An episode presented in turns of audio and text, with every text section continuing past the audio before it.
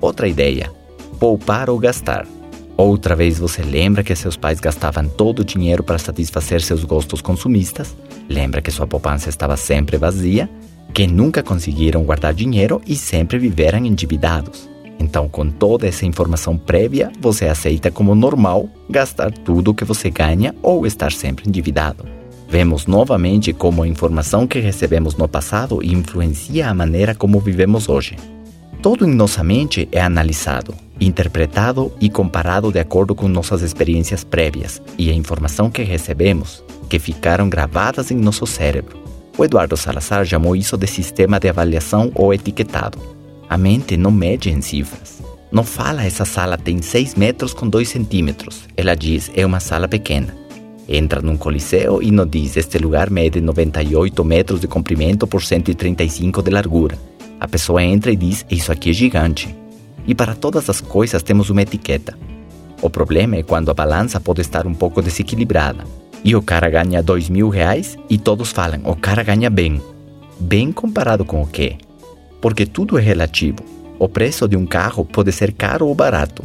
Depende. Para quem sonhou com seu primeiro carro, mesmo que financie 100% e pague três vezes o valor do carro, poderia valer a pena, segundo a sua própria avaliação.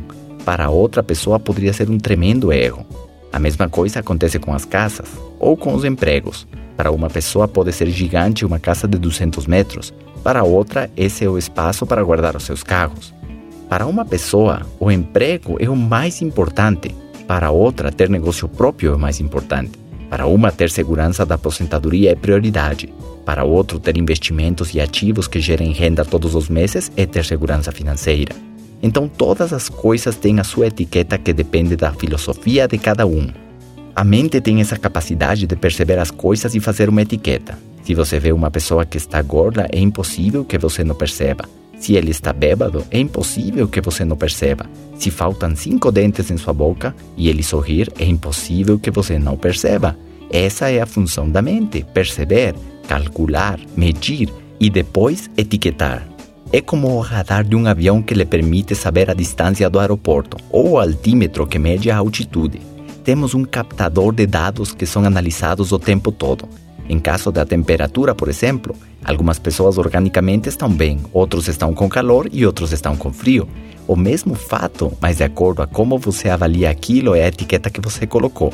Quem já morou em Quito, no Equador, vai ficar muito à vontade com 20 graus. Mas quem mora no Acre ou em Palmas, esse dia sai de blusa morrendo de frio.